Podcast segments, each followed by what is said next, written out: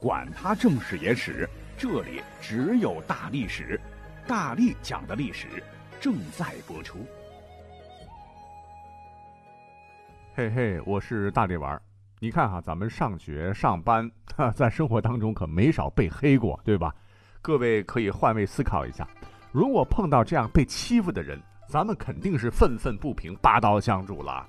所以，我们今天说的这些个人，都是被黑了几百几千年、几吨的漂白剂都洗不白的一些历史人物。话不多说，我们就按照被黑指数以五颗星为大，从后往前来排一排。第一位被登场的人物，被黑指数两颗星，他生活的年代离我们最近，这便是出身贫苦。没文化、匪气重，既不知道自己兵有多少、钱有多少、姨太太有多少，人称“三不知将军”的张宗昌，张大帅又被称为张三多。他的部队里边，官比兵多，兵比枪多，枪比子弹多。张宗昌他从小比较贫寒了，十几岁到东北打工，辛亥革命后投身军队，逐渐发迹，成为了民国军阀之一。在一九二五年到一九二八年，主政山东，成为了事实上的山东王。传说张宗昌主政山东期间，为了附庸风雅，曾经写过一本诗集，名为《孝坤诗钞》。洋洋自得的张宗昌还把这本诗集到处送人，其中的诗粗陋不堪，匪气十足，十分另类，读完后让人捧腹。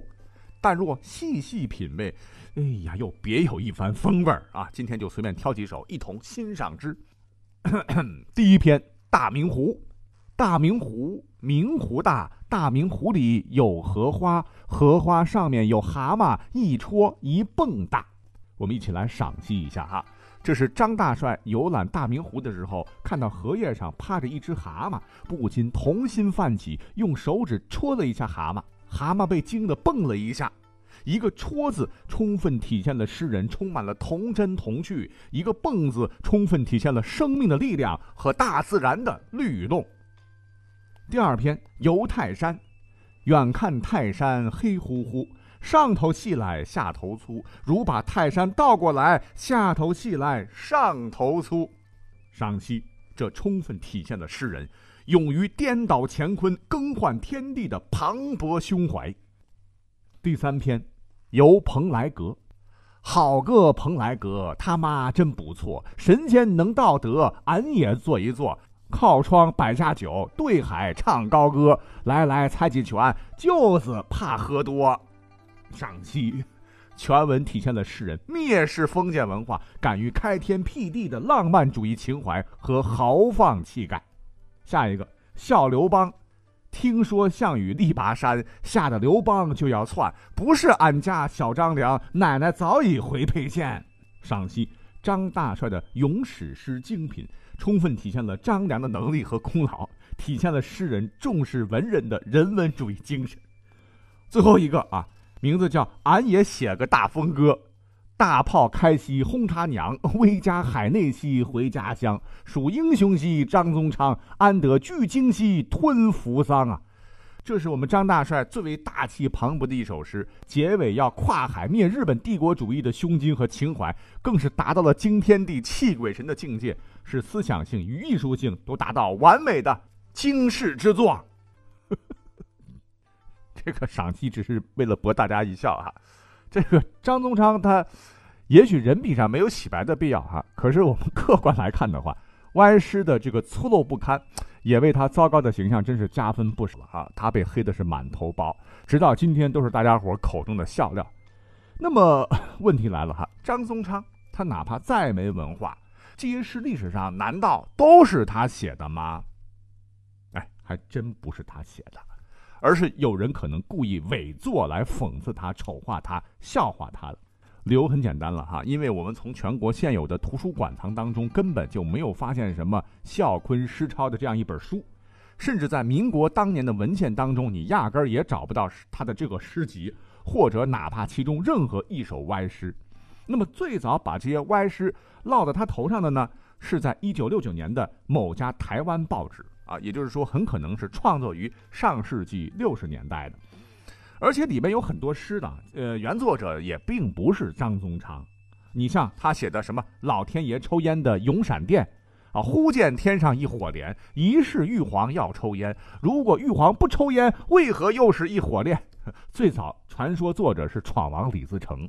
最直接的证据就是张宗昌，他有一个四女儿叫张春随，在二零零零年回忆父亲的口述文章中称，张宗昌确实没什么文化，但他也没出过什么诗集，他确实写过一些诗，如祝寿诗、过道诗、挽联等，但实际上这一切均出自他的部属秀才刘怀洲之手。如果他真的要出诗集的话，那也只会出刘怀洲代写的诗集，不可能出这种让人笑掉大牙的这种歪诗诗集的。后来呢，这个张宗昌其实也意识到了自己文化水平低的缺点吧，于是他十分重视对子女的文化教育。他的子女文化水平普遍都比较高，所以由此看来，被我们笑掉大牙的张大帅其实是被黑了，他很冤枉啊。第二位登场的被黑指数。四颗星，这是一位晚清的老先生，他不是别人，正是大清裱糊匠李鸿章。说实话，李中堂真的是被黑得体无完肤，卖国贼、大汉奸、刽子手。其实呢，他就是一名背锅侠。要知道，在历史上，他曾经和曾国藩、左宗棠、张之洞并称为晚清中兴四大名臣，也是洋务运动四大领袖人物里边办实事最多的人。也是满朝廷当中较早的认识到西洋文化先进性的人。那个时候，清王朝和列强，特别是日本的关系非常紧张了，各国都对满清虎视眈眈。他曾说：“中国但有开花大炮、轮船两样，西人即可联手。”他主办的洋务中有五百多个中国第一，两百多个亚洲第一。他是中国近代电力、电讯、邮政、金融、外贸、铁路、航运、冶金、造船、教育、翻译、出版、海军、兵器等多项事业的开山鼻祖。他培养出来的高级人才数不胜数。历史上，李鸿章还是个有高瞻远瞩的人。他也是清廷第一个提出防日战略的人。他曾经大声呐喊：“奋起护我蓝色疆土！大中华的每一寸土地、每一片海洋都不容外敌觊觎。”也曾经系统的提出过防范日本及其他西方列强。所以说，李鸿章如果是生于盛世，那必定是流芳百世。哎，只是可惜他生于乱世，虽大有作为，但仍遗臭万年。那么，李鸿章一生当中最令人诟病的就是他签订的《马关条约》。使得 清大臣第一人的李中堂，从此成为了涣散中华民族精神的卖国贼、苟且偷生的小人，对吧？其实你仔细分析一下哈，与其说他去签订的，你还不如说是慈禧太后让他去签的。李鸿章替慈禧太后他背了黑锅呀。其实这不能埋怨李鸿章个人，因为整个大清朝已经走向没落，慈禧太后大权独揽，他说要签，你敢说不签吗？就是你去了。你也得签对吧？所以老爷子被黑黑的实在太冤枉哈！本期节目给个好评，送他上榜。好，第三位被黑指数三颗星，老人家也是清朝的，而且名头也不小。这便是被《鹿鼎记》糟践的那个鳌拜。鳌拜一听这名字，给我们的印象那就是一个大大的奸臣，结党营私，排除异己，残害大臣，骄横跋扈，贪婪不法。逼迫欺负小皇帝啊，等等等，其罪行简直是罄竹难书，一个十足的恶棍。其实真实的历史上的鳌拜，哎，可没有我们想象的那么恶毒和不堪呐。对，少年康熙曾用摔跤的方式拿下他，但对他只是做监禁处理，没有杀他。在康熙晚年的时候呢，还给他平了反。在鳌拜去世的时候，还加封他为一等男爵，足见他并不是一个十恶不赦的人。那好了，历史上的鳌拜应该是个怎样的人呢？有三点可以总结：第一，他是一个英勇的人；第二，他是一个忠诚的人；第三，他是一个有能力的人。鳌拜是满洲镶黄旗人，康熙早年辅政大臣之一，军功显赫，被称为满洲第一勇士。鳌拜的伯父在努尔哈赤起兵的时候就跟随努尔哈赤南征北战，是大清的开国元勋。后来他跟着皇太极出生入死，骁勇善战，不怕死。在皮岛战役中，若不是他冒死率军冲上皮岛，在明军强大火力的压制下，满清根本就不能攻克皮岛。在松锦大战当中，鳌拜五战五捷，立下汗马功劳。西冲之战中，鳌拜身先士卒，大破大西军，杀死张献忠。鳌拜就是凭借这种不怕死、英勇无畏的作风，所以他才能够打胜仗，成为皇太极的心腹。一六四四年，鳌拜率军入关，平定燕京，征战湖广两地，可以说清王朝最后一统天下，鳌拜功不可没。当时皇太极没有来得及确定皇位继承人，就突然去世了。忠诚于皇太极的鳌拜联合索尼等人，坚决地和睿亲王多尔衮抗衡，最终终于斗败多尔衮，让皇位传给了皇太极的第九子福临，也就是顺治。而且整个顺治朝，鳌拜对顺治一直是忠心耿耿。顺治驾崩之后呢，康熙即位。康熙年幼，顺治遗诏给他派了四位辅政大臣，分别是索尼、鳌拜、苏克萨哈、鄂必龙。但索尼年老啊，鄂必龙生性懦弱，苏克萨哈是因为曾经是多尔衮的属下而被其他人所排斥，所以鳌拜呢，相对于其他三位就成了辅政大臣之首。不过奇怪的是，鳌拜当政期间处理的政务事情啊，史书上没有过多的记载。但是鳌拜主政期间，我们去看看整个清朝还算是和平安宁，没有发生过什么大事儿，可以从侧面反映出鳌拜能力是不错的。可是说的他这么好，不代表说他就是一个完人。这权力大了就有点飘了。他是结党营私、骄横跋扈啊，违背康熙旨意，没有及时把权力交到康熙的手中，确实是他的错。这让他的人生就悲剧了哈。但是历史上他有没有那么黑呢？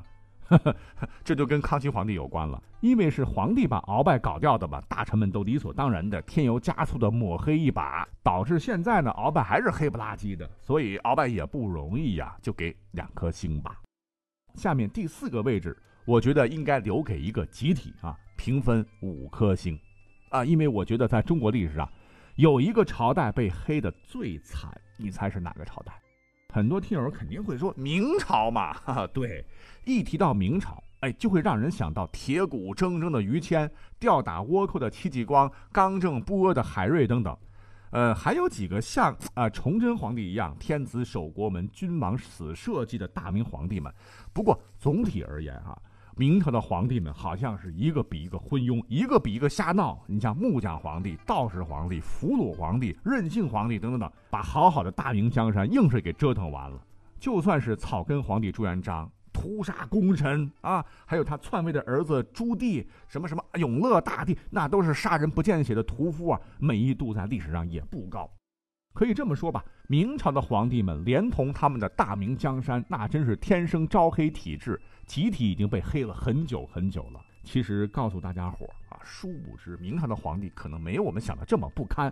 比如说残暴的朱元璋，他一生很爱民的，他解除了元朝时期工商业对工匠的束缚制度，解除了唐宋元三朝佃农的卑下地位和生死惩罚由主人主宰的命运。中国的工商业的工匠、佃农第一次在法律上被确认了平等的人权。再也不是任人宰割的奴隶。再比如，一提到什么大明的司法啊，大明律例酷刑多啦，株连甚广啦，动不动就凌迟啦，扒皮填草什么的。但大多数人不知道，大明律第一次提出了法律面前人人平等的原则。明孝宗当时还修了律哈，更将不因言杀人写入了律法。大多数人更不知道的是，大明律乃是西方启蒙运动中备受推崇的法律奠基呀。